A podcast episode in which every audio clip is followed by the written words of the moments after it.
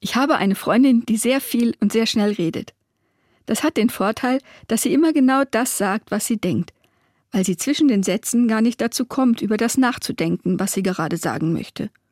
Für mich ist das in Ordnung.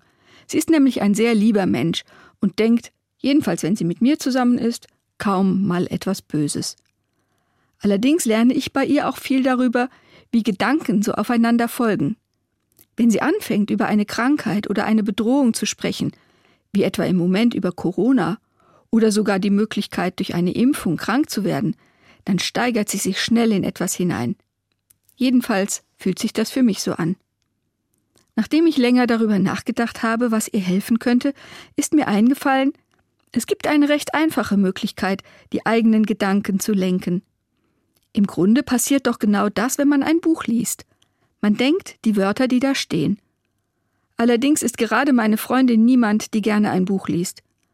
Aber man kann ja auch zum Beispiel ein Gebet sprechen.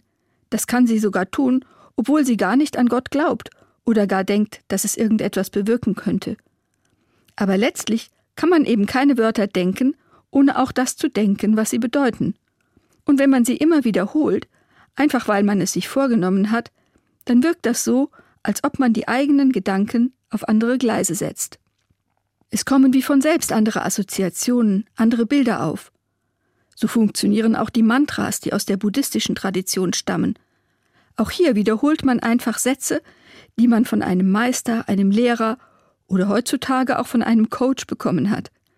Und wenn man nun ein Gebet einfach nur immer wieder vor sich her spricht, lenkt man seine Gedanken auf eine höhere und gute Instanz. Man nimmt die Haltung des Bittens und Dankens ein. Ich habe die Erfahrung gemacht, das wirkt heilend und beruhigend.